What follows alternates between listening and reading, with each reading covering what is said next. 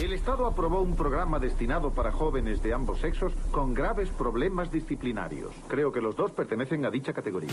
El despelote.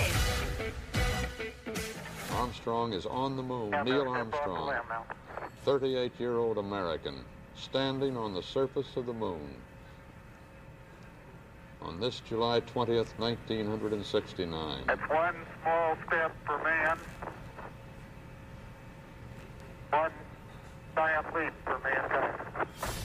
Hace 53 años fue eso, señores. 53 años. Ay, Dios mío, señor. Y hoy hice esa historia nuevamente cuando Sí. eh, no es que un hombre va, van unos maniquís para allá, para la luna, Exacto. pero es lo más, más lejos que esta vez que Armstrong llegó allá a la luna en el, en- en- con el Apolo, fue, ¿verdad? Con el Apolo. Sí, Ay, sí, la misión Apolo. Ay, Señor Jesucristo. Así que vamos, tenemos muchos detalles sobre esto. Raquel José, lo tenemos para que nos corrija toda eh, la información que digamos ¿Qué estarán mal. buscando? ¿Qué están buscando? Pues, no, novedades. No, no, básicamente están tratando No, de llegar más, una base. más lejos Sí. y hacer una base, ¿no? ¿verdad? Hacer una base en la luna.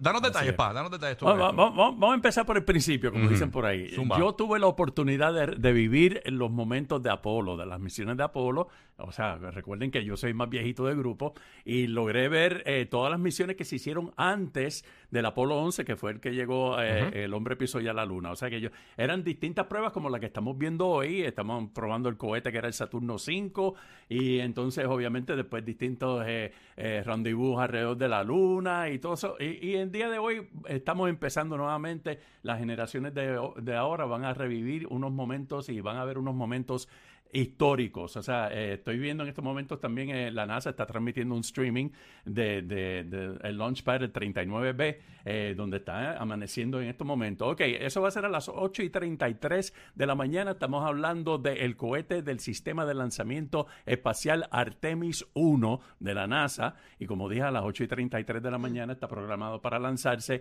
y también, como mencioné esta mañana, de no poder hacerlo debido quizás a las condiciones del tiempo, hay dos ventanas, que es el 2 de septiembre y el 5 de septiembre, eh, para eh, tratar de lograr y lanzar este cohete. Es una cosa increíble, es bien impresionante y estamos hablando de más de 100.000 personas que han llegado a la costa espacial de Florida para ver el lanzamiento en Cabo Cañaveral.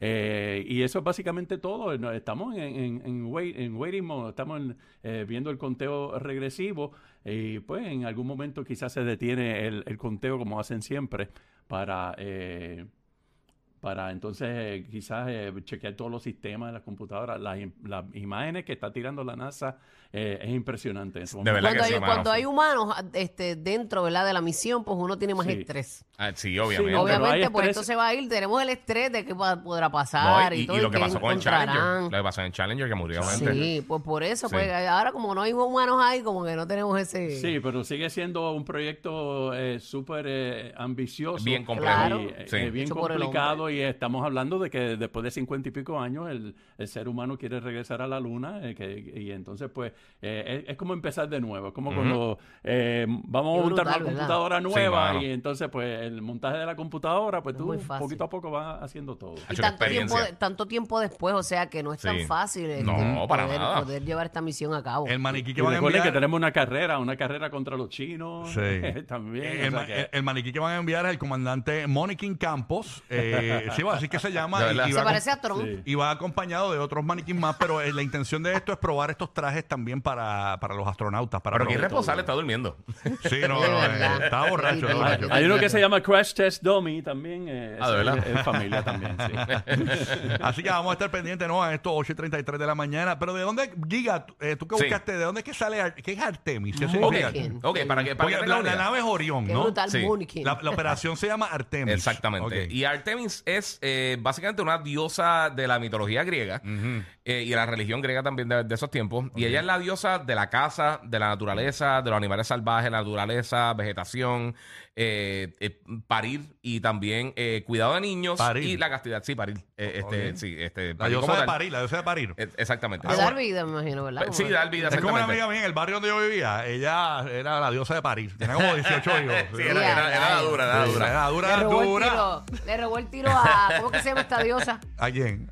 La que tú estás hablando. Artemis. Artemis. Artemis. Ah, pues como la misión, pues ahí la, Exacto. este, le robó el tiro, la del barrio de Rocky, me muero. Mira, pero no solamente eso, ella también salió de, de, de un bochinche medio eh, TMC. O sea que Artemis Ah, era. Tenía Sí, bochinche Artemis. sí, sí, un, un bochinche familiar porque ella es hija de Zeus, que es pues, el dios de los dioses, básicamente, el rey de los dioses, Ajá. y Leto, pero, eh, y ella es hermana gemela de Apolo. O sea, que las misiones de Apolo pues también tienen que ver con eso. Ah, ok. Pero la esposa de Zeus como tal era Hera, y entonces ella no quería que Leto pues pariera en ningún sitio en la, en la, en, en la tierra de ellos en, en- en Grecia, y entonces ella fue a la isla de Delos, que fue la- única que refugiaron a Leto, y le dieron, la dejaron tener su, su bebé. O sea que fue un lío de estos de, de Wow. paternidad, un lío de paternidad de Zeus. Para aquellos tiempos, y ya tú sabes, estaban con, con eh, fue, fue medio un cuernito, parece. Zeus repartiendo manduca. Sí, papi, Zeus le metía por todos lados y no, no respetaban. Los que se inventaron salir corriendo con una loquera en la radio. O sea, los dueños del punchline. Rocky, Burbu y Giga. El despelote.